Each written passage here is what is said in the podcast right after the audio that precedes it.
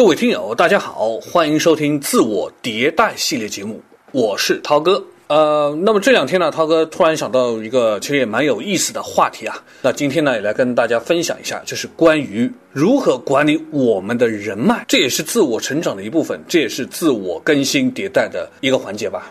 那我们得说啊，斯坦福大学就曾经做过一项研究，发现一个人赚来的钱，百分之十二点五是来自于知识，而百分之八十七点五呢是来自于关系。那这个结论是否可靠呢？呃，我们还有待观察。但是我们其实会发现，良好的人际关系就能够帮我们成就很多的事情。那么，我们究竟要怎样提高我们的人脉管理效率呢？其实，既然讲到人脉的管理，就一定会。牵扯到一个法则，叫做二八法则，就是百分之二十的人脉给你带来百分之八十的价值。那么在这里呢，我们就可以一起思考一下，那我们的人脉当中那百分之二十到底是谁呢？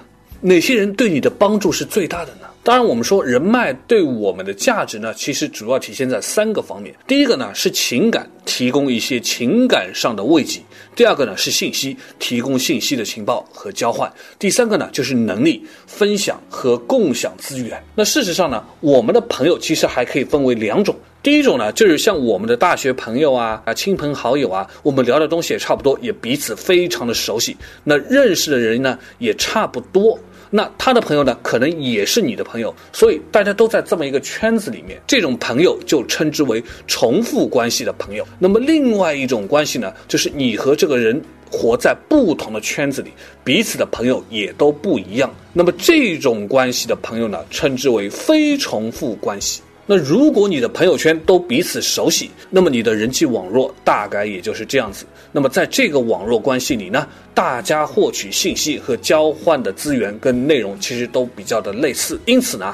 在这个网络关系中，你所获得的信息的效率是比较低的，也是比较恒定的。那如果你想要让你的人脉关系能够获得更大的优势跟更多的资源，那么你就需要在你的朋友中尽可能的去增加非重复关系。那么换句话来说，就是你需要增加与你现有朋友圈关系背景不同的新朋友。这样做之后呢，你的人脉网络结构就会得到优化。那么从信息的角度，我们再来看呢，就是你人脉当中那百分之二十的非重复关系人，那么在获取信息和交换资源方面，也能够发挥着百分之八十的作用。那么当然，我们说啊，跟这个理论比较相关的呢，也有一个理论叫做弱关系和强关系。所谓强弱关系，所谓强关系，也就是亲朋好友啊、熟悉的人，关系铁嘛，所以关系比较强。这些人呢，就跟我们有着相同的生活背景、相似的经历、相似的人脉圈。那么反之呢，弱关系就是那些只有一面之缘、完全不属于同一个圈子的人。那么他们带来的差异化的信息可能会更多。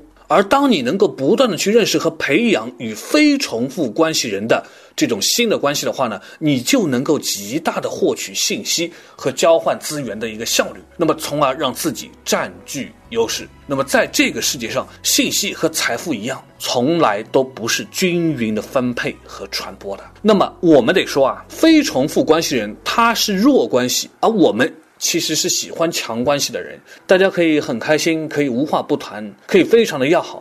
在这种情况下，其实我们就应该把弱关系或者说非重复关系人呢，转化成强关系，转化成重复关系人。那么重点来了，怎么转化？在这一点上呢，你就需要打造你的网状关系网。将独立的一个一个的朋友进行相互的链接，然后组成一个相互的关系网。假设你有五个人，分别是 A、B、C、D、E，那么这 A、B、C、D、E 之间可能彼此不认识，但是呢，你就是这个 A、B、C、D、E 之间的中心。那么同样是这五个人，如果你让这 A、B、C、D、E 的朋友都彼此认识。就形成了一个新的类似于朋友圈。那么在此前呢，可能你跟其中的朋友都是孤立的模式，都是单线联系。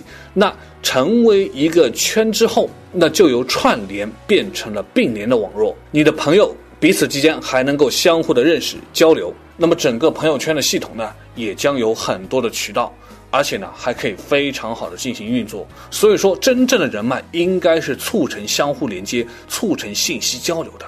那么好，当我们有了新的弱关系转化到强关系的人脉网络的铺设之后，那么又要如何让这些朋友分享他们的知识、经验和资源呢？毕竟。我们做那么多，就是为了获取更多新的资源，交换更好的资源。而这里就牵扯到一个非常重要的概念，那就是关系的深度。关系人呢，进行一对一更深入的进行交流，我们就必须要专门的花时间在他们身上建立彼此的信任和连接。当然呢，你没有办法对所有的人都进行深入交流，因为你没有那么多的时间。所以呢，你需要尽可能的找对你重要。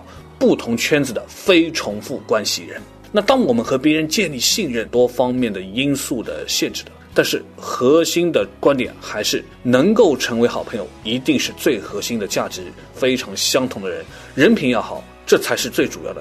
既然之前提到了，我们做这么多就是为了交换资源，就是为了获取资源，那么我们要同别人交换资源，我们就必须愿意分享自己的能力、经验跟资源。如果你只想索取，那么最终其实你会被别人所排斥的。这其实就是一个互惠的过程，而我们大多数人都知道这个道理。但是，其实很多人是难以做到的，很难做到一个给予者的心态跟一个实际的行为。而且，尤其是在这种我们希望能够在比我们地位更高、影响力更大的人的身上获得资源，也许我们觉得我们的资源他看不上，也许我们觉得我们不够给。所以很多人的思维其实是过于狭窄的，他只注重说交换资源就是交换钱、交换利益，但是呢，这就特别的去局限在这个东西上。还有很多东西是可以交换的，比如说交换社会关系、交换技术、交换信息资源等等，都是可以拿来交换的。所以说，不要把一个显性的利益去当成你所有的东西，你可以把隐性的利益也加上去。去交换，所以作为一个给予者，在和朋友的沟通当中，就有两个问题，也是必须要经常的去问的。第一个就是我能够帮助到他什么东西，主动的去问别人，主动的去和别人分享，这就是一个给予者的心态跟行动。如果对方也是一个正常人，他一定会懂得回报。那第二个呢，就是也要常常的去问别人，对方能够给你提供什么样的一个建议，这也是主动向别人寻求机会的时候。既然你认可了别人的价值，那你就一定相信别人的建议和价值会为你带来新的收获和新的可能性。所以在最后回到开头，呃，就像涛哥问大家的：我们的人脉当中那百分之二十的关键人到底是谁呢？答案或许就是那些和我们拥有差异性资源的非重复关系人。希望你能够找到更多这样的非重复关系人，提升自己的人脉圈，提升自己的资源。好了，呃，今天的节目也就到这里了，感谢大家的收听，咱们下期节目再会。